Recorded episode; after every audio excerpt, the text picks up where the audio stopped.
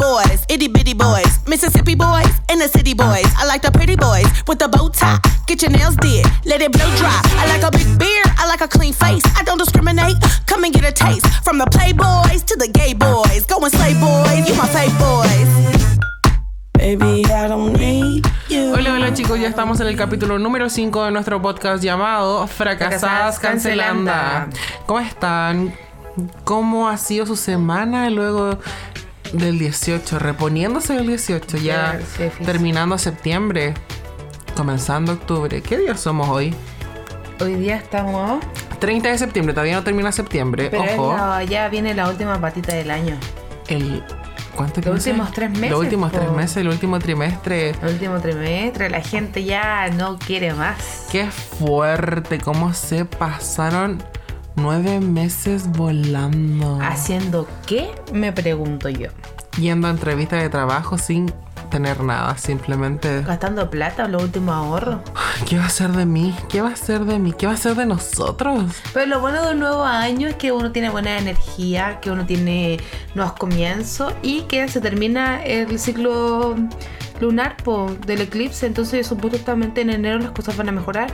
O viene ahora el meteorito en octubre y morimos todos. Yo creo que nos vamos a morir todas, pero que sé cuál fue el problema, que yo pensé que este año igual iba a ser bacán porque yo dije ya, nuevo año y no, nada, nada de nada. La verdad, yo siempre supe que no, porque era 19.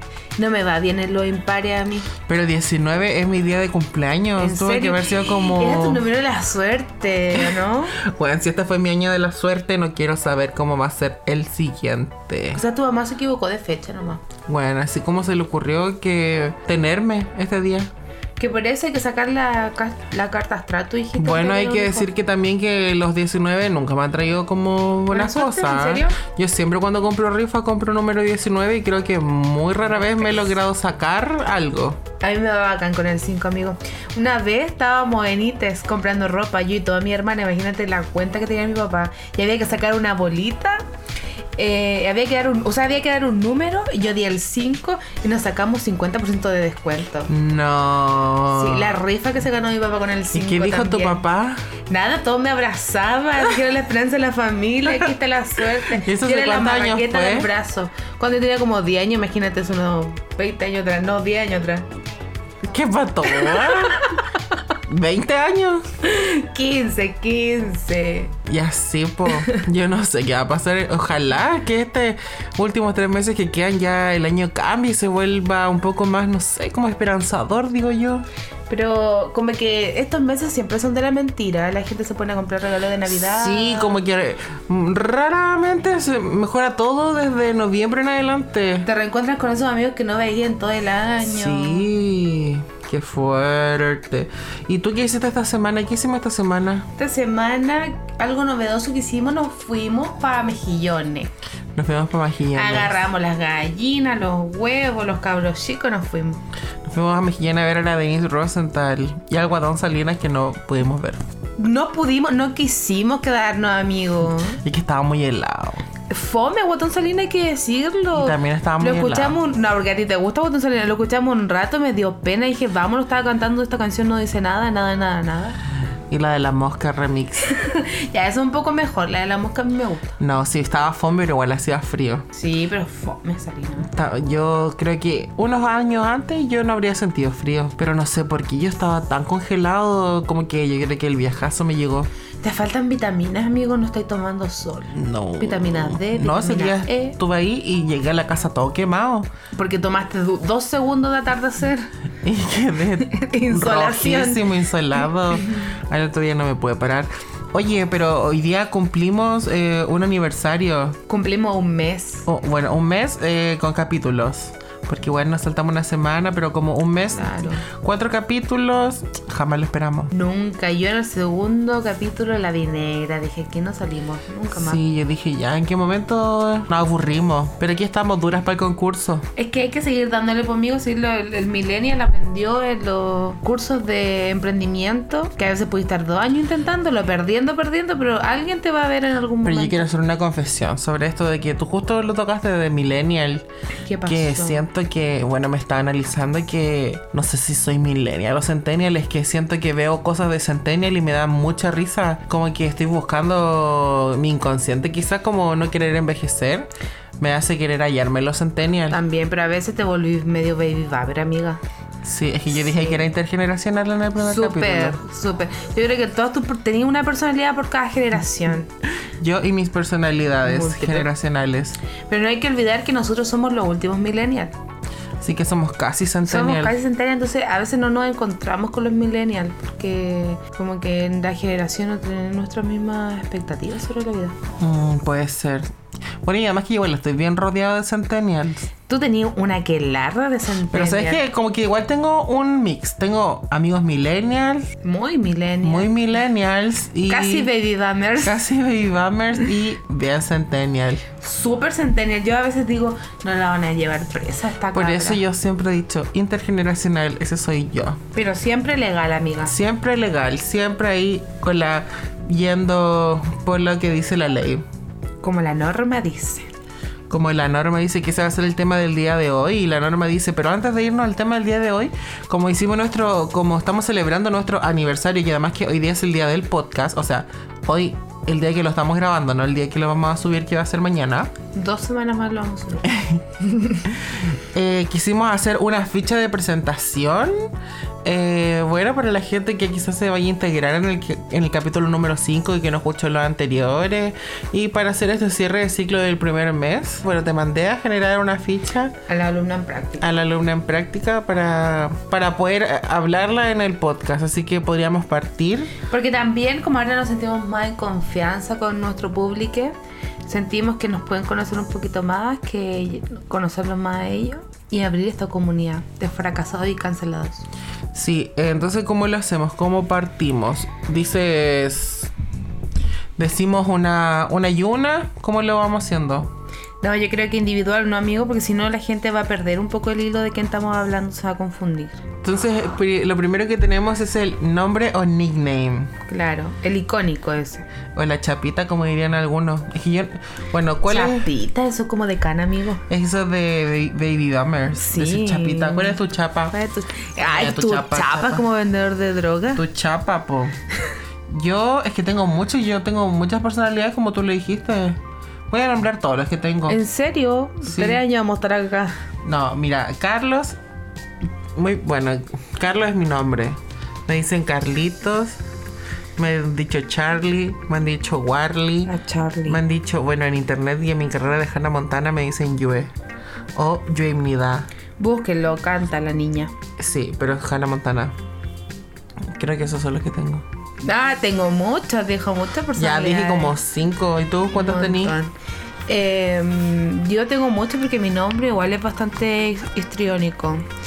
Yo, mira, el icónico que yo tuve en un tiempo que me lo puso el amigo de mi hermana fue Jajairitis. Jajairitis por tu risa. ¿o Porque no? yo me río de todo y más encima me río característicamente, entonces me puso Jajairitis. Ya, entonces tu perfil podría ser nombre Jajairitis. La Jajairitis, así como Pokémon. La Jajairitis. También fui la Jajix. La Jajix. Tuve otro del que me avergüenza, la Yajilandia. Ya que la- Ese me lo puse yo misma, porque en ese tiempo creía en las princesas. Ya, pero vamos a hacer tu, tu perfil. Creo que quedaba mejor como o sea, haciéndolo solo uno, no dinámicamente. Pero lo, lo- ¿cómo lo hacemos? Así. Entonces ya, tu, tu, tu, tu fecha. ¿Vas a seguir conmigo? Sí, tu nombre o nickname. Jairitis, Sí. edad, Tengo actualmente 24 años, estoy entrando a los 25. signo del zodiaco, Soy Sagitario. ascendente. Eh, no sé mucho de esto de signo, pero creo que soy Capricornio. me costó decirlo. Signo del No zodiaco. me siento orgullosa. Eh, chino, soy perro. Más que perro, perra. Punto Más encantador. que perro, perrísima. Eh, punto encantador. Cuando nos referimos a punto encantador es como algo que la gente se vuelve loca. Loca, loquísima sobre mí, es mi risa, amigo. Siento que un poco entre risa sentido del humor. Me río de todo. Ya, pero tu risa porque es chistosa, tipo viñuela. Me puse la reidora. No, no, no es tan graciosa. Igual es una risa que no es tan fome. Hay gente que se ríe fome. Pero, amigo, me puedo reír de todo. La gente a veces me pregunta si estoy bien. También tengo una margarita. Puede ser mi punto encantador. Tu lado oscuro. Algo que como tu, tu peor defecto. Eh, mi peor defecto es. Bueno, ya lo había nombrado antes en el podcast, la gente ya sabe, pero es que me caso mucho con mi idea. La dueña de la verdad le dice. Sí, pero yo tengo un lema y es que la, la verdad absoluta no existe. Pero yo peleo mi verdad hasta el final. Entonces, tan, tan al final que yo no voy a terminar una discusión hasta dar todo mi argumento.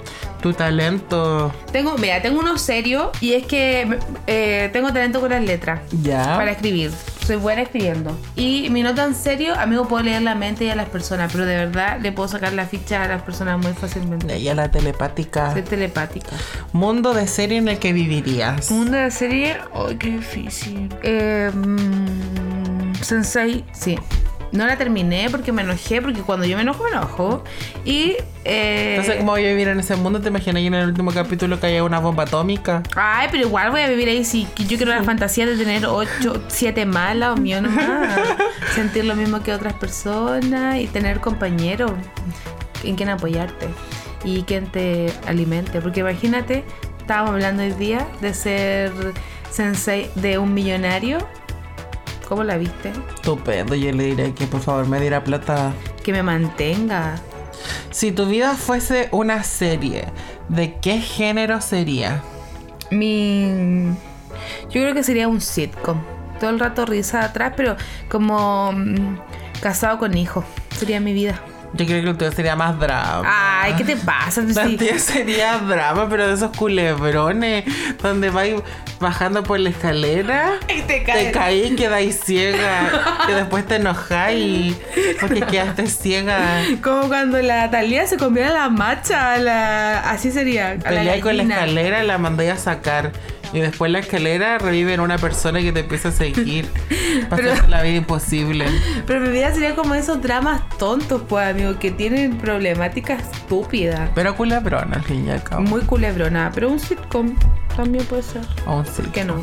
Sí, que yo me veo más yo como sitcom que tú. En serio, amigo, pero yo no quiero venir acá a sacar la realidad de tu personalidad, porque yo sé que tú tienes personalidades múltiples, pero yo a veces veo tus días y no hay ni una risa, ni una risa. Y eso que tú eres una chica cómica, pero en tu vida privada no tanto. Es que en esta etapa de la serie estamos pasando por los capítulos dramáticos. Pero los sitcoms tienen risa de todos, los, de todos los capítulos. Desenvolviendo el culebrón en mi serie. Mi, me toca. toca. Nombre, nickname, vamos a decir Joecito, ¿ya? Edad 25. Recién cumplido. ¿A dónde? Ayer. Ya, signo zodiacal, cáncer con ascendente en Libra, pero de eso no estoy seguro porque no creo que mi mamá se sepa la hora. Tu mamá inventando. Signo zodiacal chino, soy perro de madera. Punto encantador, yo creo que mi sentido del humor. Porque yo soy del chiste fácil. Sí. Del chiste a flor de piel en la punta de la lengua. Yo creo que en este sentido, no es tu sentido del humor en sí porque te puedes reír de todo, sino que tú puedes hacer humor de todo, de lo Gente cotidiano. muerta. De lo cotidiano. Pero tampoco un humor tan negro, porque hay gente que dice, oh, tengo humor, tengo humor, pero un humor negro bien turbio. Ah, sí, no, lo mío es como hacer un humor de cosas tontas, estúpidas. Talento. Ah, no, lado oscuro. Yo la verdad es que no tengo el lado oscuro. Porque soy una divinidad, casi como Dios. Entonces no tengo defectos, la verdad. Sí, eso lo está trabajando en terapia en realidad para la gente. El- las mentiras, la identidad la está trabajando en terapia. Ser un poco mitómano a veces, con tal de no herir a la gente, podría ser. Podría ser. Sí, o no saber si estoy hablando en serio o estoy hueveando. Podría ser uno de mi lado oscuro. Talento, eh, que puedo imitar voces, acentos. La imitadora. Soy más que nada una plagiadora. Eso se, se une con mi lado oscuro de mi mitomanía. Una impostora. Una Pero una buena impostora. Sí. que no busca hacer el mal No, más Mm. que brillar. como Dios. O Jesús. Porque Dios no lo conocimos. Como Madonna, igual Madonna brilla también. Mundo de serie en el que vivirías. Yo creo que viviría como en el mundo de Sabrina. Pero. La bruja adolescente, esa que tenía un gato. Sí, pero no es la de Nickelodeon, la de Ah, no. Netflix. Lo que pasa es que hay que explicar porque los Centennial conocen a Sabrina, pero los Baby Boomers no. La que es más oscura. O en X-Men, como alguna wea con poderes muy brujas o, o como superhéroes mutantes. Si tu vida fuese una serie o película, ¿de qué género sería? Bueno, yo dije una sitcom, pero la verdad yo creo que sería más como Hannah Baker. Y yo sería la Hannah. Con este mismo micrófono y este mismo podcast, prepárense para el capítulo 6. Voy a partir.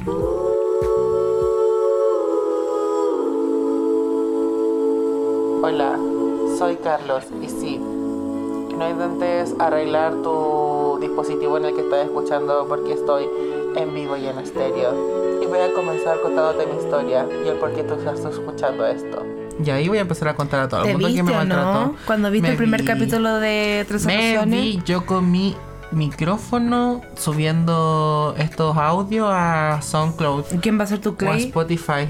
Ay, no tengo Clay todavía. Yo creo que cuando tenga Clay Lo buscamos y listo. Lo busco y empiezo a grabar la, la nota de suicidio. Más que nada para darle igual un poco de entretención a la vida de los demás, po. Claro, pero sería como una combinación entre 13 razones y una serie cómica, pues, amigas. Sí, como 13 razones, pero versión sitcom. Onda, llegan los papás y Hannah está tirada en el sillón y hay risas porque se desangra, ¿cachai? Amigo, tú, yo creo que tu serie es, Please Like Me. Please Like Me también podría Un ser como...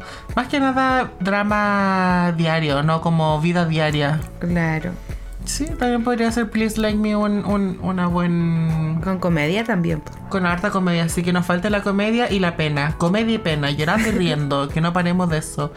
Uno tras otro, uno sí, tras lloramos, después nos reímos, nos reímos tanto que lloramos de la risa y de esa risa pasamos al llanto de dolor, Desgarrador. desgarrador. Y esas, son la- esas fueron las fichas que hicimos. Yo creo que vamos a tratar de hacer una plantilla y vamos a colocarla para que ustedes también nos cuenten quiénes son ustedes y así podamos generar una comunidad dentro de lo que es Fracasadas Cancelando. Ustedes ya nos conocen bastante y nosotros no los conocemos nada. Así que lo vamos a hacer y vamos a publicarlo en historias y ojalá ustedes puedan hacerlo, subirlo a su historia y etiquetarnos para nosotros leerlo. Ahora nos vamos con el tema del día de hoy. De la semana, que estuvimos haciendo un poquito de spoiler de qué íbamos a hablar. Sí, el capítulo de hoy se llama La, La norma, norma dice. dice. Como Simón dice, pero con la norma. Con la norma. No la norma de la chica norma, la mujer norma, la señora norma. La sino que la norma de, Normatividad. de normatividad, exactamente. Y señorita alumna en práctica, cuéntame qué es la normatividad. Aquí estoy con mi tarea, señor Carlos Olloemita. Dígase de normatividad, un conjunto de reglas o leyes que se encargan de regir el comportamiento adecuado de una persona en la sociedad, que también influyen diversos factores de la persona para que pueda aceptarla y respetarla moral y éticamente. O sea que la normatividad es una cosa que es muy grande y que está estipulada socialmente y bueno, para que se masifique es algo que todos nosotros tenemos que igual Aceptar aceptar como cierta. como cierta. Entonces es la normatividad. Claro, y la normatividad, como tú decías, amiga, es tan poderosa que eh, no llegamos ni siquiera a cuestionarla o a verla como no válida porque es una regla social. Claro, igual hay que entender que las sociedades vienen formándose desde antes de Cristo. Muchos Y años. que yo creo que también hay muchas conductas eh, que han sido heredadas, eh, es mi palabra, que han sido heredadas y que nosotros frase. nacemos, bueno, sin criterio también porque nacemos vacíos po, y Claro. nos vamos llenando de todo esto y ahí lo vemos tan natural que ni siquiera nos cuestionamos, pero yo creo que ya es hora. Es Es momento. hora de cuestionarse porque ya siglo XXI, o sea, obviamente cosas han cambiado, pero hay muchas otras cosas que también deberían hacerlo. Siento que igual como que estos últimos años han sido bastantes de... eh, de cambios, de, de darse cuenta de que hay cosas que quizá no están funcionando. No sé si tendrá que ver con que nosotros estamos en una edad ya donde más adulta, donde nos damos cuenta de ciertas cosas, ya no somos adolescentes, o si esto se da porque el mundo de verdad está cambiando, o sea, generaciones. Yo creo que a veces ocurre que eh, lo mismo que nos estamos planteando hoy día como cambios igual se plantearon antes, pero tienen que ver con que las culturas cambian dependiendo del contexto. Entonces de repente las culturas olvidan a veces un poco sus cambios, sus avances, dependiendo de quién estuvo políticamente gobernando, porque todo todos como en el fondo aportamos en este cambio. Entonces, si bien a veces pareciera que nos estamos eh, planteando los mismos temas constantemente, yo creo que, que sí, hoy en día hay un mayor nivel de, de conciencia y reflexión entre las personas que por lo menos en Chile nos, ro- nos rodean, que nos podemos dar cuenta. Y además hay un mayor nivel de comunicación entre las culturas con la mm, tecnología. Entonces creo que eso igual ha sido un aporte en que los cambios sean quizás un poco más revolucionarios. Claro, y más global es tener el feedback. Sí, es súper importante eso. Quizás muchas veces, eh, años anteriores, eh, se tocaban ciertos temas, pero al no ser expuestos de forma masiva o al no ser masificados, iban quedando esos movimientos ahí hasta que se morían, porque en el fondo no lograban llegar a, a- a toda la sociedad. O a veces no encontrar también eh, pares o gente en quien reflejarte. Como voy a dejar mi lucha, porque no sé si yo pienso en nuestros papás o nuestros abuelos, a veces tenían quizás problemática o cosas no les eh, le carecían de sentido, pero no tenían en quién reflejarse. Era Claro. como que tenían que seguirla más, o sea, tener una casa, tener un hijo y bla, bla, bla, las cosas que estaban impuestas. Pero hoy en día, como tenemos muchos referentes en quienes poder compararnos, las cosas yo creo que han cambiado. Claro, yo creo que es súper importante como tomarle el peso a eso y que hoy en día las redes sociales ya nos sirven mucho, no sé, para mostrar, para tener eh, conexión con otro tipo de personas, para conocernos, para poder, no sé, ver a la persona que te gusta, tu crush, aunque yo lo haya cancelado. ¿Ya no ves su perfil? Es que está- sacaste el tema, pero lo dejaste y muy latente. Yo justo quería preguntarte. La cosa es, es, tenemos estas redes sociales, pero las redes sociales también tienen un poder que yo creo que lo que nos da es una eh, la visibilidad que podemos tener de forma masiva.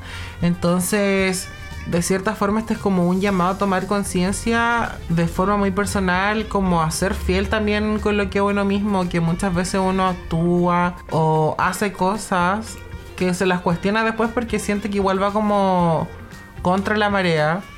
Pero que en el fondo si nosotros nos sintiéramos orgullosos y fuéramos fieles a eso, eh, estaríamos dándonos visibilidad y quizás en algún momento alguna otra persona podría llegar a tu perfil, no sé, de Instagram, de cualquier cosa y darse cuenta de que justo había otra persona como él y en el fondo seguir manteniendo activo ese tipo de movimientos. Tenemos como tratamos de generar como una investigación en base a esto de la normatividad, ya que es un tema muy amplio Demasiado. y generamos como algunas algunos punteos como de categorías que nos gustaría hablar el día de hoy, Exacto. ¿cierto? ¿Con cuál partimos?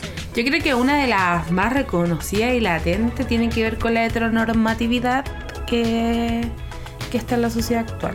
Que tiene que ver con, con cómo nos comportamos, que qué nos gusta, que cómo nos ide- identificamos, que a, a ese nivel puede influir.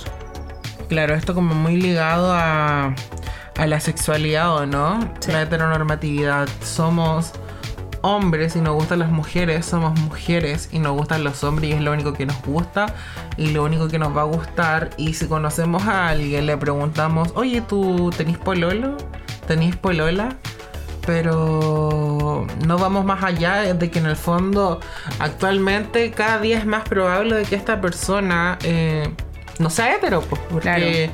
ser hetero ya no sé si es mayoría, bueno puede que sí sea una mayoría, pero ya no es la única opción que existe. Sí, esta cis heteronormatividad latente en la sociedad actual, que en el fondo todo se asume como heterosexual, como femenino, masculino, como hombre o mujer. Claro, y es súper fuerte esto como de la heteronormatividad porque en el fondo igual actuamos en base a supuestos, a cosas que son muy personales, po, porque qué más personal que cómo vive cada uno su sexualidad. O sea, ¿por qué deberíamos inferir eso si realmente la sexualidad de una persona es algo que es muy personal? O sea, yo no voy a conocer a alguien y a los cinco minutos le voy a preguntar o lo voy a suponer porque me imagino que tampoco ten- como que uno no tiene esa confianza. Entonces, si en el fondo no conoces nada de esa persona, no tienes por qué asumir cómo esta persona vive su sexualidad. Y algo que ya ya quizás un poco más superficial es- estaría ligado como a los roles de género, que podría ser como que eso ya es algo más, más, más visible. eh, como cada uno vive también su o expresa su, su género o, o con lo que se siente identificado, Mm. cómo lo quiere vivir. Igual hay que ver que la heteronormatividad uno puede ver como por ejemplo los hombres usan rosa y las mujeres usan o sea los uno puede ver que las mujeres usan las mujeres usan rosa y los hombres usan azul y uno dice como que wow sí esto está súper impuesto pero yo siento que esa es la puntita del iceberg que uno logra ver como que hay mucha opresión dentro de lo que se quiere salir de la heteronormatividad. Pero eso es lo que está arriba lo que está abajo es de verdad mucho odio mucha um, eh, homofobia. Ya cuando una persona tiene que explicar como yo no soy homofóbico, pero ya eso es homofóbico, es homofobia, amigo. Ya es como que todo lo que es distinto a la ser heterosexual te molesta, te, afecta y te causa, no sé, cierto tipo de, de incomodidad. Claro, siento que igual es súper importante como tomar el, el peso a esto como de la heteronormatividad de los roles de género, que en el fondo ya uno lo puede ver como de la forma como tú dijiste, más eh, como la punta del iceberg o lo más superficial, como aceptar simplemente cómo esta persona vive su sexualidad, qué es lo que le gusta, cómo quiere ser representada. Pero todas estas cosas afectan cosas mucho más internas de la persona que incluso pueden eh, relacionarlo o afectarle su autoestima, como el simple hecho, no sé. Vemos esto, esto de los roles de género, que ya no se da tanto, pero antes se daba mucho, de que el niño tiene que jugar a la pelota o al niño se le relaciona más con ciertos oficios como, no sé, automovilista, bombero, policía, Campeón, carpintero. Como que son fuertes, campeón. Y a la mujer se le relaciona más con estas labores como más pasivas, más domésticas, más eh, de cocinar, cuidar el bebé. Entonces, todo este tipo de cosas, aunque si la analizamos, obviamente van delimitando la personalidad y la van moldeando en relación a cómo estas personas que moldearon la sociedad quieren que también eh, se, se vaya replicando. Sí, yo creo que a, bueno, a las personas que hemos nacido en generaciones milenias para atrás, eh, nos hemos preguntado muchas veces qué hubiese ocurrido con nosotros si no hubiésemos sido criados con rol de género. Yo creo que muchos nos pasa que nos cuestionamos eso, que es como qué nivel de influencia, qué nivel tiene en la carrera que escogí, en los amigos que tengo y en todo.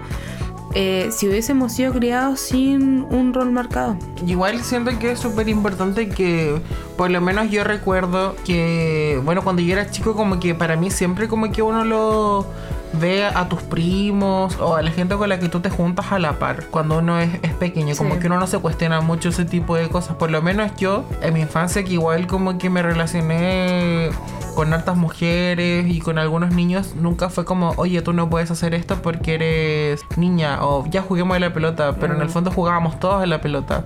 Estas cosas igual ya se empiezan como a moldear cuando uno ya es un poco más grande, entonces en el fondo Sí. es como muchos papás, no sé, se, se asustan así como, ya, ¿qué va a pasar? No sé si mi hijo quiere jugar con una guagua o mi hija, no sé, quiere jugar a la pelota. La verdad es que cuando uno es chico ni siquiera se lo cuestiona.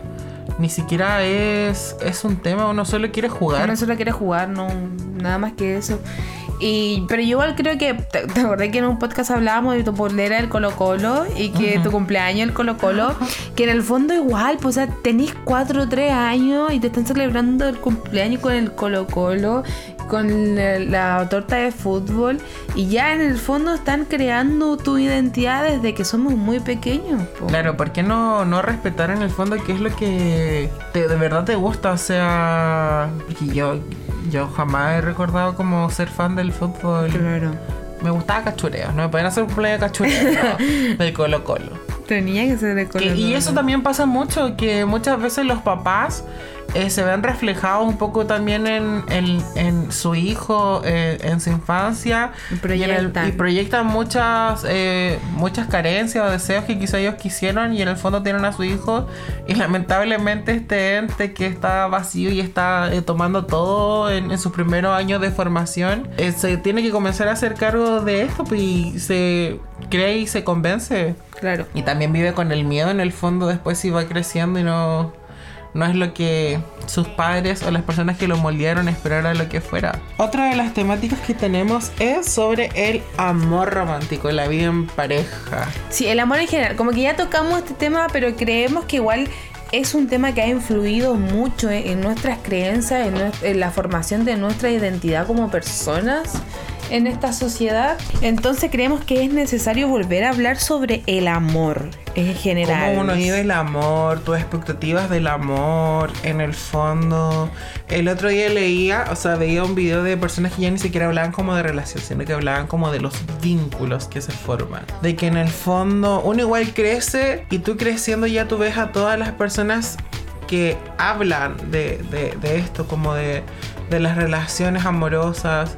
Muchas veces a los- me, me da mucha risa cuando los niños tienen 5 años y le preguntan, ¿tenís polola? Ay, sí, las- la mm, hipersexualización de la infancia es un tema igual que está súper normalizado. Claro, cuando, o sea, yo siento que igual como que el ser humano nace y yo creo que vive un poco para esta vida en comunidad, ¿cachai? Como que de verdad la vida en comunidad es súper importante. Eh, no sé si sea tan importante la vida en pareja, siento que muchas veces se sobrevalora. Mm, claro, porque igual se ve como esta soledad, nadie te va a querer, porque en el fondo antes no se hablaba nunca de amor propio. pues Entonces, el amor que uno recibía era de tercero. Claro, y eso, eso justamente, siento que tocaste un punto súper importante porque mientras más nos hablan de amor, nos hablan de el amor de un externo, pero nunca hablan sobre tú tener tu propia relación amorosa contigo mismo, desarrollar tu amor propio, o sea, en el fondo, mientras más nos hablan de pareja, no, nos llevan como a esto de cumplir ciertos estándares, tener que ser algo que sea valioso para la otra persona,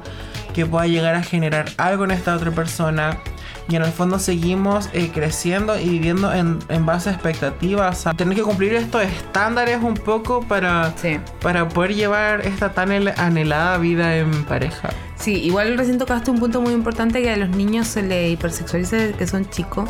Y es como eso, me preguntan desde que tengo cuatro años eh, qué me gusta, si tenés pololo en el jardín. O a los niños, por ejemplo, las amigas juntan que sean como pololo, los amiguitos le sacan fotos, pero no me quieren hablar de sexualidad, por ejemplo, desde que soy chica. Y se alarman cuando los niños son chicos y no sé, se están tocando su cuerpo porque lo, es- lo están conociendo, ¿cachai? Claro. Como que la, la, incluso eso está muy normalizado. O se sorprenden si la niña de 14 años queda embarazada. Claro, así como, wow, ¿no? Y que dónde estaba la mamá y, y todo un montón de, de show en torno a eso. Claro, vivimos en una sociedad que naces y trata de juntarte con otra persona, pero en el fondo no te quiere hablar de ninguno de esos temas y espera que tú eh, no lo hagas ni lo averigües de forma Claro. personal. También tenemos dentro de este amor romántico la monogamia.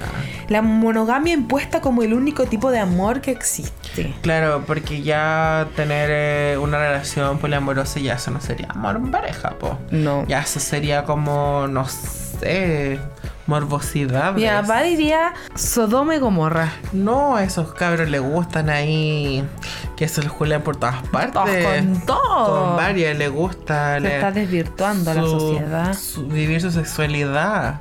Sí. No hay reales vínculos, pero la verdad es que sí. O sea, siento que aún es un tema que, bueno, la verdad es que puede que lleve mucho tiempo. Yo creo que deben Que haber avancen. sociedades que crecieron en base al poliamor, a relaciones poliamorosas.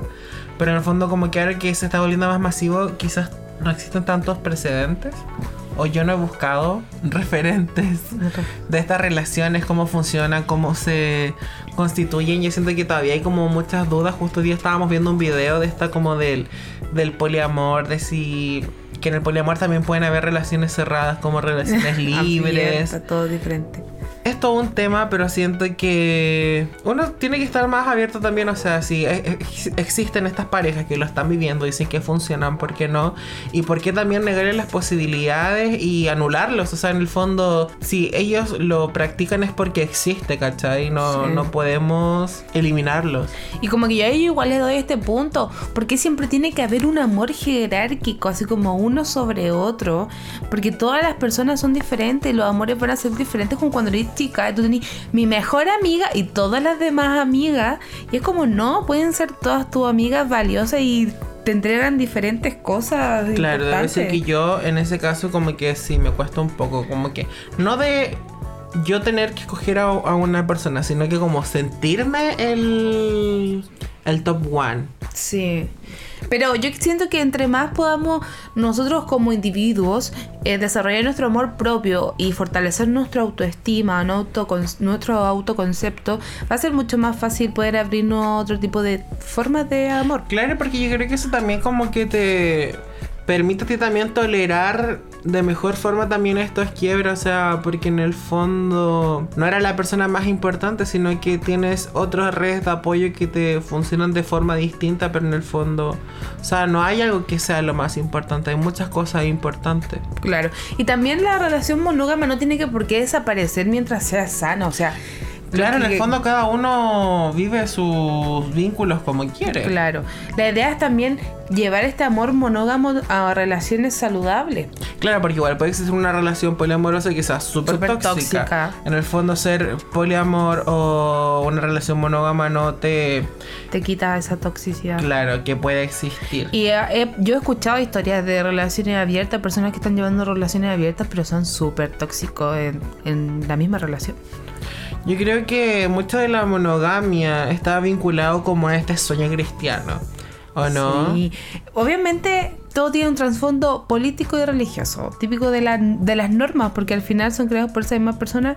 Y este mm, sueño cristiano que nos han vendido en las películas, que ¿cuál sería, amiga? Casarte y tener hijos, un perro, una casa. Y si eres la mujer, ser ama de casa y que tu esposo te provea.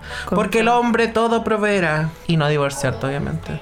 Jamás, y tampoco mirar a otras personas y serles fiel No, totalmente y que fiel. tus hijos no te salgan mariconcitos. que no salgan coliwis. Sí, y bueno, y sano. Y después de todo eso, sano. Sanito al Y una final. relación sana igual, Si es que con se respeto. puede. Si es que se puede, porque lo otro es más importante también.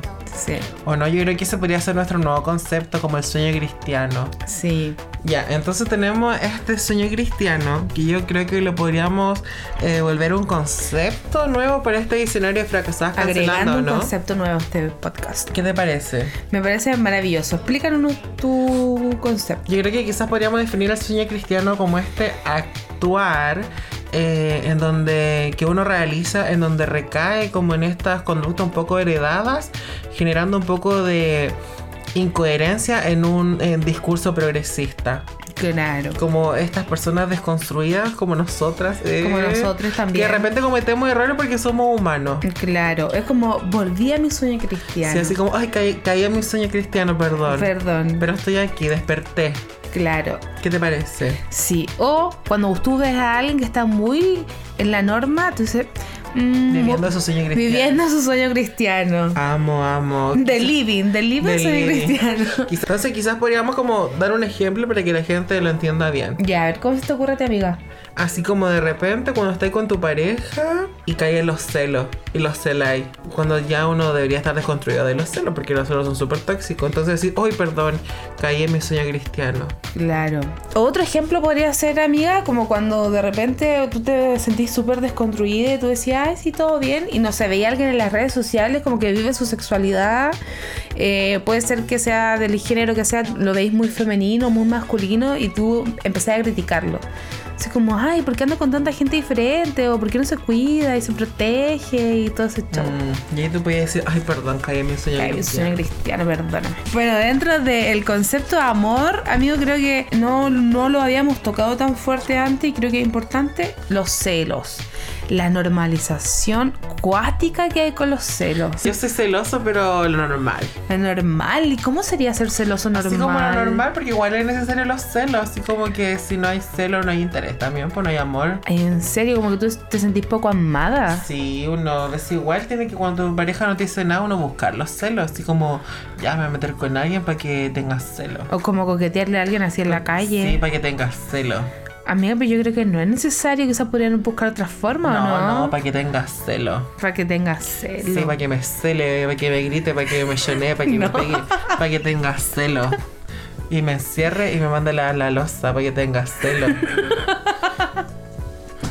Básicamente para que tengas celos. Pa- como para que tú sientas que tiene atención en Sí, ti, que me amiga, violento ¿no? un poco para que tengas Pero yo celos. creo que es un poco más que solo A lo celos. Christian Grey para que tengas celos. Es un poco de violencia en el pololeo, no Sí, te lo he preguntado, amiga. es importante para que tengas celos, que, que te mechones, si uno no te ama, si le- el amor duele, pues. El amor duele. Cuando uno ama duele, Icónica, amigo, estoy aprendiendo tanto de ti. para que tengas celos.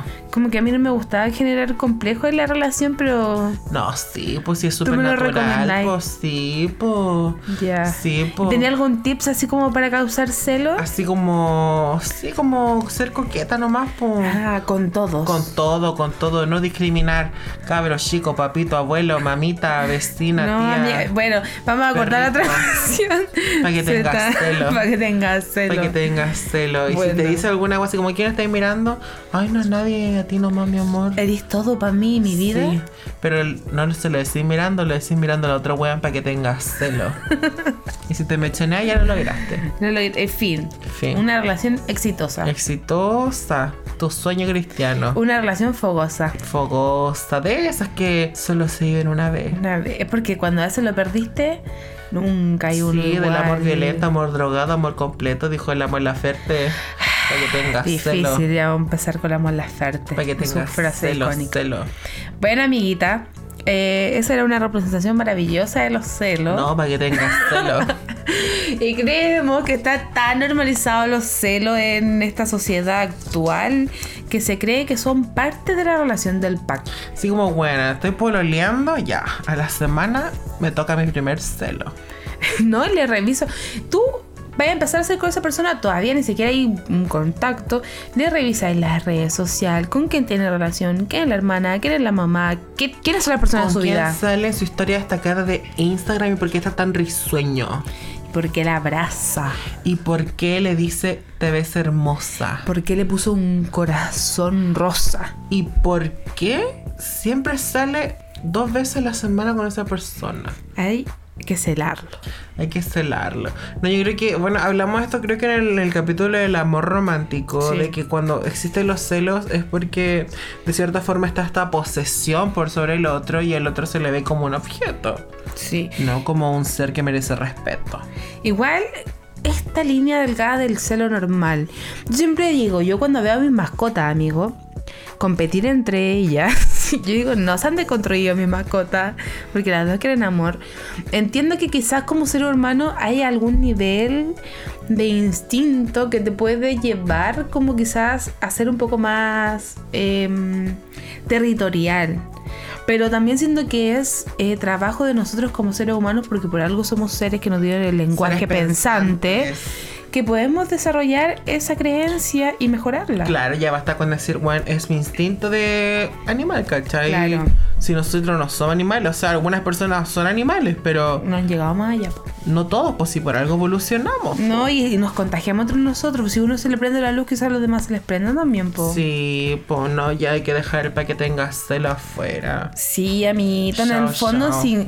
esa persona no te quiero, te va a engañar, ya te hemos dicho, lo va a hacer igual, déjalo libre. Con o sin celos. Con o sin celos es innecesario. Así que adiós a la canción Celos de Daniela tus Roma y. Fanny Lu. Otra de las cosas que tenemos ya en otro en otra categoría, está como más global sobre la sociedad, es romantizar el sufrimiento.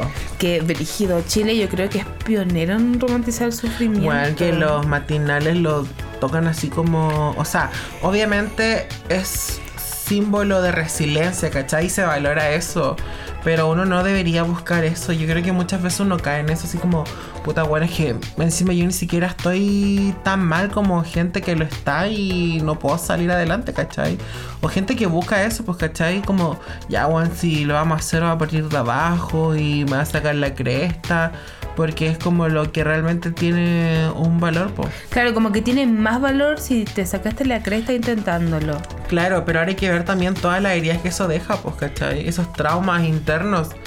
Porque yo creo que uno tampoco es tan sano trabajando de los tres años. ¿cachai? Sí, claro, y de repente en las matinales sobre todo muestran a, a estas personas así como eh, tiene 80 años y no la visitan sus hijos, ni tampoco tiene un familiar y todos los domingos en la mañana se levanta a la feria con su carrito y la gente es como, ay, qué adorable la persona. Y es como, no, hay que hacer algo, hay que hacer leyes, hay que mejorar eh, nuestro actuar con las personas que están alrededor, no hay que romantizar eso. Claro, el tema es como si esta persona lo hace por necesidad, o sea, de verdad qué lástima. Qué ¿cachai? lástima, po. Ahora, si lo hace porque quiere sentirse viva y quiere seguir siendo activa, bacán.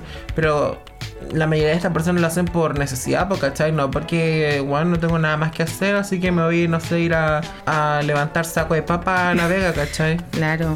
O a veces ocurre, amigo, que siento que en el chileno está también eso de que a veces no te gusta tu trabajo. Y como que te hartan las personas de tu trabajo, quizás lo que estás ejerciendo, sea en, la, en el área que sea, pero es como, bueno, es que así son los sistemas, pues entonces te tenés que quedar ahí sufriendo, no te gusta el horario, no te gusta dónde quedar, no te gusta nada, pero tenés que aguantártela nomás. Un- De la mamá, porque es lo que te tocó y así es la vida. Claro, y en el fondo es como, bueno, tú estás diciendo así como súper resiliente y súper guerrera por seguir donde estáis y poner la otra mejilla. Claro, yo creo que eso mucho se vincula con, supongamos, eh, limitarte en, relaci- en relación como a la expresión de, de, de emociones, de sentimientos, que muchas veces uno dicen como, Juan, cállatela, mámatela y ahí queda, ¿cachai? Sí. Porque si no te veis como una persona intensa, que no sabe manejar sus emociones, que en el fondo hay una inmadurez. Claro, frágil. Pero Te- muchas veces la inmadurez está en esas personas que no son capaces de lograr expresarlas. Claro, está como que el ser fuerte a lo que venga y a la adversidad está súper bien y aplaudible. Pero si tú eres frágil y en el fondo demuestras que las cosas te afectan, es como no, por loco. O sea, eso lo tenés que hacer dentro de tu pieza, donde Claro. no te está viendo nadie. Sí, pues bueno, no. Incluso volviendo a los roles de género, pasa mucho que al hombre se le permite expresar, y también lo vamos a- se relaciona todo, con las relaciones amorosas. Al hombre se le permite expresar su ira. Y a veces yo tampoco lo, lo juzgo en general porque es la emoción que se les desarrolla y que se les permite de que son muy chicos. Y a nosotras la tristeza y las demás como que se bloquean un montón. Entonces pasa en las relaciones amorosas que si el hombre está actuando con violencia ante cualquier acción es como, ya es obvio, así como que le pega al loco porque te miró y si no te debería mirar si tú eres de él. Como que se entiende. Claro que hace un campeón, weón. Claro. por no poder manejar eso. Y si tú estás, pero llorando a mares así destruida, que ya no te quedan lágrimas, es como, ay, pero si ya va a pasar y va a estar todo mejor. A mí me pasó verlo mucho en gente alrededor mío, que como que se desva- desvaloriza si la mujer llora, pero el hombre llora, por ejemplo, en una relación amorosa, es como, ay, pobrecito, está como súper destruido, pero como que no debería estar llorando por eso. Sí, es súper cierto. Pasando a otro tema, una de las cosas que yo ya estoy aburridísimo es de este discurso de, bueno, esto es este país de libre expresión, ¿cachai? Esa Como esta gente que cree que puede decir cualquier cosa solo porque estamos en un país donde la libre expresión se debe tolerar. se permite. y se permite, pero es como, amigo, se entiende que cuando tu discurso ya pasa a herir a otra persona, generar daño, hacer un discurso de odio, ya la libre expresión no es permitida, ¿cachai? Sí. Porque si no, todos nos andaríamos insultando, po. Diciéndonos un montón de cosas como sin eh, anteponernos o tratar de, de ver cómo esta persona va a reaccionar. Y la gente que no se olvide, por favor, somos seres pensantes, ya lo dijimos. Que sea una opinión, una, no quiere decir que sea verdad. Dos, no quiere decir que carece de odio, de prejuicio, de ignorancia y de un montón de cosas. Tu opinión no quiere decir que no pueda dañar a otro. Claro, ahora mucho como esto de dar tu opinión, también eh, ligándolo como, yo creo que muchos de los baby boomers hacen esto, que es como estos comentarios que cree, se creen con el derecho, supongamos, de opinar de tu cuerpo, de Sí. opinar de tu relación, de opinar de tu carrera, sin que tú se lo hayas pedido previamente o hayas querido solicitar un consejo, solo porque se sientan con... Con el poder o la libertad de hacerlo. Porque en el fondo la sociedad quizás funcionaba antes así. Y hay frases súper fuertes. La gente de repente es como que te ves como, oye, estás más gorda. O así como. Oye, estás súper flaca. Sí, como súper. ¿Estás enferma? A mí, no me acuerdo que me preguntaban así como. No te quería preguntar porque quizás estaba ahí enferma. Y como, entonces no pregunte, señora. Así como mejor te quedas callada. No diga nada. Así como, oye, el, el año pasado está como mejor. Estás como pálido, te veo Sí, ojera. así como que. Como si uno no se diera cuenta de ese tipo de Uno cosas. se mira al espejo, uno también reconoce parte de su personalidad, uno sabe cuando tiene cambio. El otro día mi hermano cuando estábamos hablando dijo que hay una frase que yo no escuchaba hace rato, pero tiene razón, hay gente que la dice, eh, no pareces gay. No, weón, qué chucha. no, No, eres gay, weón. No parecí. parecí, y como, oh, gracias. Bueno, eres muy femenina, no parecí lesbiana. Eh, Gracias. Oye, serí bien masculino, no parecís cola. Como, señora, ¿usted cree que, por ejemplo, gordo, gay, es un insulto? ¿Qué- Claro. qué O como si todas las lesbianas, no sé, fueran este prototipo de una mujer más masculina. Eh, o los gays de Tony Sbell, ¿cachai? Mm. No, hay de todo. Hay de todo, para todos los gustos. Y en el fondo hablamos de esto como que la gente cree que da su opinión y tienen estas frases que son como de doble filo. Porque es como que te lo digo porque igual, no sé, te quiero. Te lo digo Claro, porque... no sabes si te está atacando o de verdad está preocupada por ti. Sí. Una de las dos, como que va disfrazada y eso. Va súper disfrazada. Y la gente en la sociedad como que está súper permitido hacer eso. Aburrida estamos. Sí. Y queremos recordar siempre que en el fondo tu cuerpo, tu gobierno, amiga. Tú puedes hacer lo que quieras contigo. A veces, um, una vez que me puse un piercing. A nadie le gustaba, me lo terminé sacando cuando era chica. ¿Verdad? Del smile. ¿o El no? smile tuve y todo el mundo me decía como, es que no entiendo esa moda. Y claro, yo era chica, la gente era más vieja. no Vulnerable. Vulnerable. Y yo como, es que a mí me parece lo más cool del mundo. Eso yo también porque, ya, mira, hay veces que a uno siendo ya adulto, adulto Mm. joven, se lo dicen así como te dan ciertos comentarios. Pero hay veces que se lo dicen a los niños Sí. y incluso con mayor razón se lo dicen a los niños porque se les disminuye y se les desvaloriza un montón a los niños. Y bueno, o sea, el daño que también generan, pues si de repente hasta a uno le duele que uno tiene, uno no tiene su eh, autoestima completamente trabajada. Sí, o sea, como de verdad cuidado, de, cuidado con lo que se dice. Sí, amigo, a veces pasa mucho que yo creo que llevándolo quizás un poco más allá, tenemos que aprender a ser muy cuidadosos con nuestras palabras en general. Y nosotros como seres humanos tenemos la capacidad de comunicarnos y se nos olvida que somos los únicos seres vivos que tenemos esa capacidad. Y a veces, no sé, yo he estado en lugares donde se empieza a hablar de homosexuales o de mujeres y es como, oye, ¿y la weona cómo permite que le saquen la cresta? No, yo jamás permitiría. Y en esa misma mesa hay una persona que le costó siete años salir de una relación de violencia, ¿cachai? Entonces, o, o estás casi tomando el impulso para salir de una relación. Este Ya es un que ejemplo. como una estúpida y qué ganas te Claro. ¿cachai? Si el lenguaje genera realidades chiquillos. No nos olvidemos que la gente igual tiene una historia y hay una... mm, En la comunicación están las cuatro T's, que se llaman, que es tino, tacto, eh, tolerancia y tono. Y creo que eh, nos deberían enseñar eso del colegio, aparte de educación emocional, que en el fondo es aprender a comunicarnos con, ser- con los seres humanos. Podéis decir quizás lo que tú piensas, pero con tino, tacto, tono y tolerancia. Tino, tacto, tono Tono y y tolerancia. Ojo, amiguitas. Por favor, apliquémoslo a la vida. Ahora ya eh, tratando de como cerrar este tema porque igual es un tema que es muy amplio y Muy. que en el fondo si habláramos de estas normas eh, no terminaríamos nunca porque hay de todo tipo. Quisimos hacer como un pseudo test eh, nuevamente para ponerlo a prueba en relación como qué tan dentro o fuera de la norma estamos. Es- Nos encontramos. Nos encontramos. Puedes poner esto. Yo mandé mi archivo el día, cuando me lo pidieron, el día viernes. Antes de salir, antes de salir a carretear, como las 6 de la tarde, me dijeron, necesitamos tu archivo para el lunes. Y yo dije, ya, pero estoy saliendo. Y me dijeron, no, no me importa. Mándalo al tiro. La, la glorita, pues la glorita ya así. Y mandé, mandé y están recién leyendo mi archivo. Bueno, que a mí no me pagan por trabajar el fin de semana. Yo a las 6 ya estoy fuera de mi trabajo. A mí tampoco me pagan, eh. Bueno, pero tú eres la alumna en práctica, así que lo toleras. Entonces tenemos este test en donde lo vamos a hacer ver qué tan dentro de la norma están aún, ¿ya? Tenemos eh, sí, todos los sí van a valer 10 puntos. Los no, 0 y los a veces quizás tal vez 5. Ya. eh, esto no lo tenemos cuantificado, así que si tiene más sí es porque amiguita desconstruyete un poco. Si tiene más no, amiguita vas por un buen camino.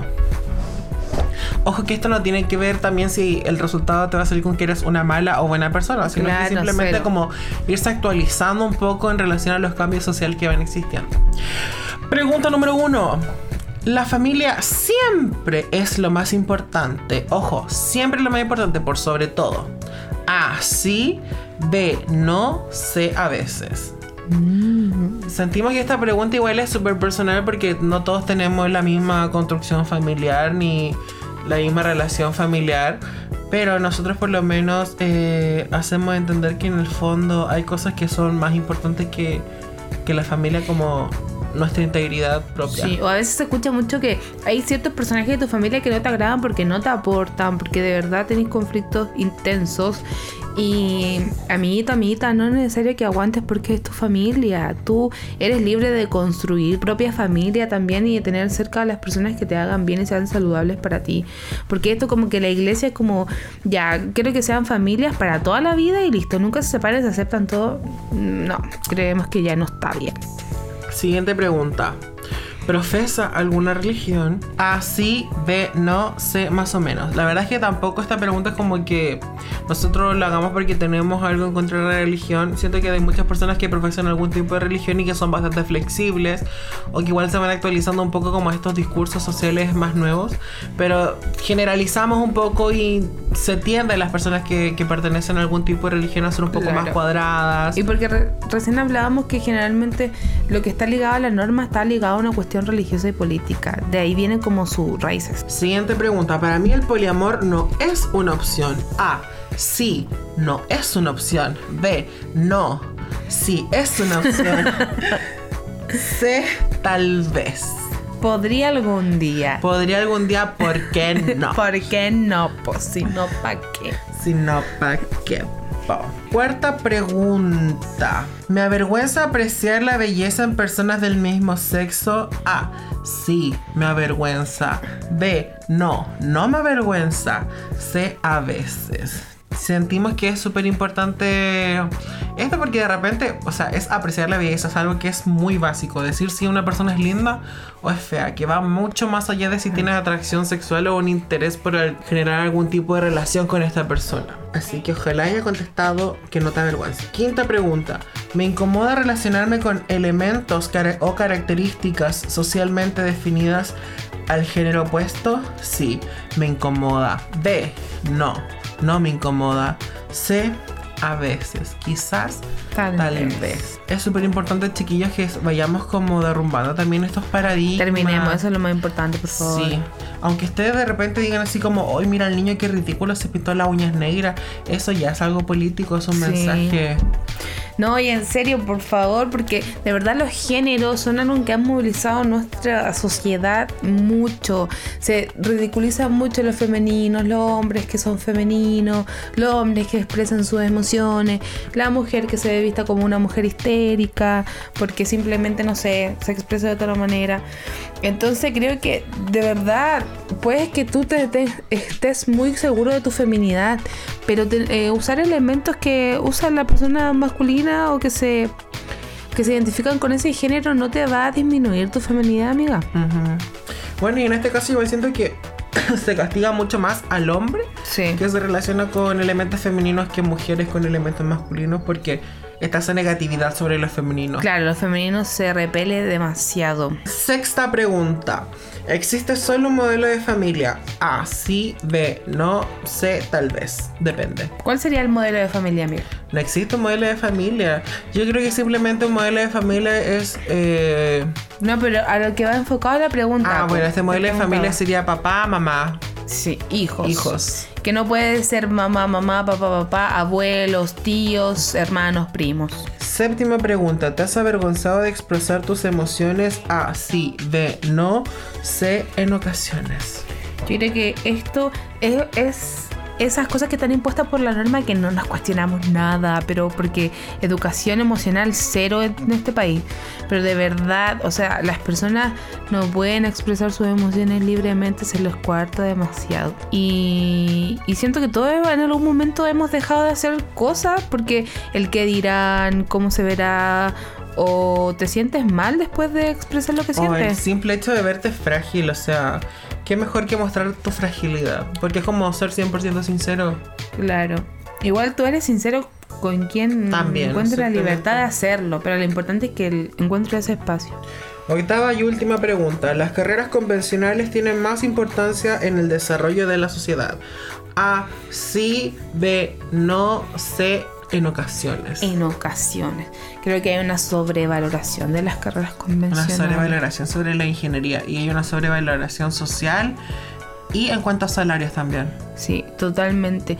Y creo que como nuestro podcast se trata de eso, de lo que es la sociedad la cultura actual que nosotras o nosotres estamos viendo ahora y, y creemos que las carreras no convencionales son las que tienen mayor influencia en mover las masas. Exactamente, porque igual estas carreras no convencionales, supongamos ya, si hablamos de las artes, las artes generan un análisis en relación a lo que está pasando en la sociedad y sacan conclusiones, presentan nuevos tipos de visiones y me parece una vergüenza de que las personas que estudien estas carreras o sea, tengan este tipo de profesiones, tengan que andar postulando a fondos para poder generar lucas para poder llevar a cabo su proyecto y no tener, no sé, eh, un puesto fijo con un sueldo fijo como lo tiene una ingeniería, una pedagogía. Que también cumple su, cumple su función, pero Claro. en el fondo eh, démosle visibilidad también ah, y su, su debido respeto. Exactamente, porque también muchas veces pasa que hasta uno mismo lo hace, que quizás, no sé, hay obras en tu ciudad Sí. y no vais porque se tiene que pagar, pero si es gratis todo el mundo está peleando las entradas, ¿cachai? Sí. Y si es gratis para algo súper popular, porque a veces ni para van gratis. No, y si es gratis encima, después hasta criticar y así, o sea, es que no me gustó. Sí, a sentiste vine, en me quitaron mi tiempo. Sí, así que esperamos que hayan anotado su respuesta y nos cuenten en la foto de Instagram cuando subamos eh, el capítulo eh, cuáles fueron sus resultados. No se olviden que nuestro Instagram es fracasadas cancelanda para que nos sigan. Ahí subimos las fotitos, eh, publicamos cuando está el nuevo capítulo y a veces subimos eh, ciertas interacciones a través de la historia. Estamos tratando de que sean cada vez más. Vamos a nombrar las publicaciones de Sí, Instagram. ahora nos vamos a ir. Ah, ya. Hicimos una encuesta. O sea, no. Abrimos una una pregunta en Instagram donde nos hablaran como de las cosas que la norma dice. Bueno, varias de esas ya las nombramos, así que yo creo que eh, no las vamos a nombrar de nuevo, pero depilarse fue una de las normas. Sí. Qué brígido, porque eh, no tocamos tantos temas que están relacionados al feminismo o hacia la feminidad, porque en realidad es un tema bien profundo. Claro. O la estética, también la norma dice un montón de cosas sobre la estética. Pero depilarse está súper normalizado y, y la otra vez escuchaba una, una Instagramer que decía como que dejáramos de decir que nos acomoda depilarnos porque en el fondo a nadie le acomoda. Lo hacemos porque cada quien decide sobre su cuerpo. Claro, puede que en el fondo tú te sientas mejor estando depilada que no, pero. Pero tiene que ver, sigue estando con un constructo social. po. Claro, sí, porque igual depilarse debe ser súper doloroso, la verdad. Yo solo una vez me he depilado, pero con cera. Pero fue cuando me corté el pelo en la parte de la nuca y casi lloré. Fue doloroso. Fue dolorosísimo. Sí, de verdad. Y a mí me pasó esta semana justo que no andaba depilado. Y me, di- me, me lo recalcaron. Y dije, bueno, lo estoy intentando. Tampoco es que uno salga tan seguro no depilar porque es algo que uno está trabajando también. Y bueno, y seguro voy a estar expuesto a estos comentarios a esta gente que siente que puede emitir comentarios. Claro. Pero de repente, claro, no sé, me pongo un vestido que me voy a depilar, listo. Pero no voy a estar depilada, voy a andar en mi casa porque el pantalón tiene un hoyo y me voy a depilar justo. No, chao. Se me hace acordar el capítulo de Ginger, cuando Ginger se quiere colocar unos, unos pantalones que le mostraban los tobillos y se depila los tobillos. no, yo hacía eso antes. y era todo un tema eso, que se Sí. tuviera que depilar los tobillos. Cuando estaba en el colegio con mis compañeros nos depilábamos las rodillas, nomás que era lo único que se veía. Qué fuerte. Sí, encima los pelos tienen su función, amiga. Respeta tus pelos. Y ese fue el tema de esta semana, así que ahora nos vamos a el recomendado y cancelado de la semana. Sí, amigo, tú da tu cancelado de la semana. Bueno, mi cancelado de la semana fue un conductor radial de Brasil que pagó por lo que dijo, que emitió un comentario desafortunado, bueno, bien desubicado, Bastante. sobre la Greta Thunberg, la activista del medio ambiente que estuvo esta semana bien en, boca, donde dijo que ella estaba así, que era una histérica y que estaba así por falta de sexo. Brígido. O sea, primero, como ese ataque es súper como estúpido, o sea, quien como misógino incluso un poco así como que la- las mujeres y falocéntrico, que las mujeres eh, necesitan sexo para estar Por como favor, compensadas y el otro tema de que está sexualizando a una niña de 16 años. Es una niña, caballero, mida sus palabras. Así que bien hecho que lo hayan despedido de la radio donde trabajaba. Sí, y toda la gente que está cometiendo comentarios sobre la Greta, de verdad, por favor, un poco más de amor en este mundo de empatía. ¿Sabe qué? Yo igual entiendo que la niña es una niña todavía. No estoy desvalorizando sus comentarios, sino que de verdad la encuentro súper joven. Pero si usted no está moviendo el trasero, la niña lo está haciendo con un equipo detrás. Y hay que respetarla y hay que escucharla un poco más. Todo es un aporte. Todo es un aporte. Y eh, yo, amiguito, voy a usar los cancelados de nuestros amigos porque encontramos uno muy interesante. De... Sí, también hicimos una pregunta en Instagram donde dijeron su cancelado. No sé si pusimos recomendado. Eh, no, No, solamente solo el cancelado. cancelados. Y nos estuvieron comentando algunos, así que vamos a leer uno que de verdad nos dejó shooked. Sí, es de nuestro amigo de podcast. Fracasando podcast. Fracasando Podcast, que también nos cae muy bien, nos comenta la- las Sí, publicaciones. amamos, estamos enamorados, la verdad. bueno, mi amiguita acá, ustedes saben, amor fácil. Perdón, mi sueño cristiano. Se cristianizó. Eh, canceló la película Good Voice, entonces nos fuimos a ver el tráiler. Dijimos que es Good Boys. ¿Qué es esto? Y quedamos shooked básicamente, porque es como todo lo que está mal en una película. Todo. Es muy brígido, no sé si la gente bueno sabe, está uno de los, de los niños que hizo Extraordinario y Room, que él es como el más conocido de los tres niños. Son niños de 11 años que están actuando en una película para adultos. Ah, eh, tienen lenguaje vulgar, eh, tienen juguetes sexuales, hablan de Drogas. drogas. Está metida la policía, pero de verdad, ¿qué onda la vulneración de los derechos de esos niños? Yo la verdad es que vi ese trailer y dije, no puedo creer eh, los papás de estos niños, o sea, como que autorizaron que su hijo de verdad participaran en una película de ese calibre, ¿cachai? Obviamente estos niños son actores y me imagino que se les debe contextualizar y concientizar en relación a lo que están eh, actuando, pero en el fondo igual es como exponerlos un poco. ¿Cómo le explicáis a un niño un dildo? Está bien, queremos sexualidad, como educación sexual, pero eso ya no es educación sexual. po. Claro. Como que ya todo se desvirtúa y, y también el director, ¿qué onda estas fantasías? Como que ya nos, nos aburrió lo universitario, nos aburrieron los, Los abuelos. adultos, los adultos. los adultos. Usemos niños chicos de 11 años. O sea, como que onda caballero. Sí, así como bueno que después Rugrats con. Yo no sé por qué esta película no fue cancelada del mercado. De verdad no entiendo qué pasa todavía. Ojalá puedan ver el tráiler y opinar qué- es lo que les pareció a ustedes. Me encima porque esa película con humor básico y fome, así como súper reciclable. Sí. Nos vamos a los recomendados. Nos vamos a los recomendados. Mi recomendado de la semana es Liso, que fue una cantante que me mostró aquí mi amiguita.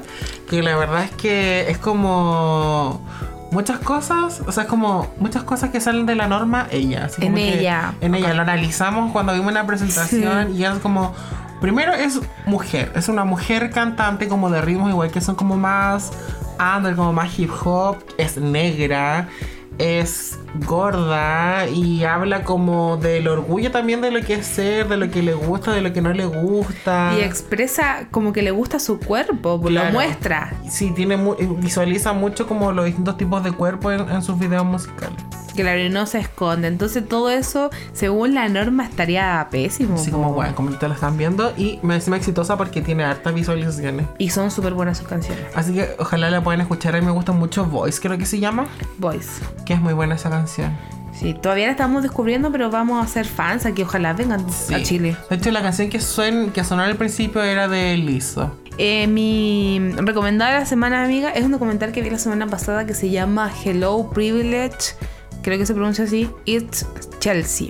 Es un documental sobre el privilegio blanco que está en Netflix y lo hace una comediante, de verdad, te lo recomiendo a ti amiga y a todo el público y tienen que ver con que mm, cuando inició ella el documental, yo como que decía qué onda porque estaba haciendo esos comentarios tan ignorantes y al pasar del tiempo me empecé a dar cuenta que claro, que se le exige en Estados Unidos como que eh, la las personas negras concienticen sobre el privilegio blanco y acá las personas que se tienen que cuestionar su privilegio son los blancos, ¿cachai?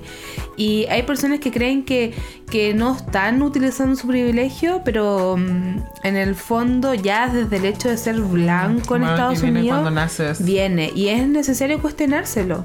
Y siento que es súper intenso y bacán, así que lo recomiendo. Yo que soy blanca lo voy a ver. Pelo, para que te cuestiones tus privilegios. Para conocer mi privilegio y hacerme parte de eso y exagerarlo. Y usar mi privilegio. A ver si puedo conseguir un trabajo por no último. No sabía que tenía privilegio. Ah, sí, yo hasta ahora privilegiado, nada. No me había dado cuenta. No, así que eso fue todo el capítulo de hoy, chiquillos. El quinto capítulo de este podcast. La norma dice, esperemos le haya gustado, hayan podido reflexionar un poco sobre el tema. Ustedes también, como coméntenlo con sus amigos, pueden compartir el podcast y que ellos lo escuchen y generar un debate. O ustedes también tocar estos temas como en su círculo, en su familia, porque es súper importante que supongamos estas generaciones que son más antiguas, como los baby boomers, que si nosotros no los contextualizamos un poco, va a ser difícil que ellos también puedan llegar a una reflexión. Sí. Nosotros este fin de semana vimos una película con mis tíos eh, con, con, los papás de la con sobre una chica trans, eh, no binaria, y como que generamos un, un conversatorio que Inicial. partió como un huevo. La verdad, como que solo hablando y le pusimos conversatorio, pero como que igual se lo logramos eh, como integrar a ellos y que opinaran también. Claro, pero antes de empezar la película igual quisimos explicar un poco lo que eran los conceptos transgénero, transexual, no binario, para que ellos igual lo puedan utilizar bien y para que entiendan lo que están viendo. Claro, entonces es súper importante, creo que ustedes mismos como generar estos debates en su círculo para que nos vayamos desconstruyendo todo a la par. Y lo que seguimos eh, comentando nosotros es que con discursos de odio no vamos a conseguir nada y en el fondo tenemos la capacidad de comunicarnos y podemos eh, entre todos ir enseñándonos los nuevos cambios. Claro, así que feliz día del podcast para la gente que está escuchando que no fue, el, fue hoy, el día que grabamos. Eh, esperamos que nos puedan compartir con sus amigos. Síganos nuestra, en nuestro Instagram que es Fracasadas Cancelanda.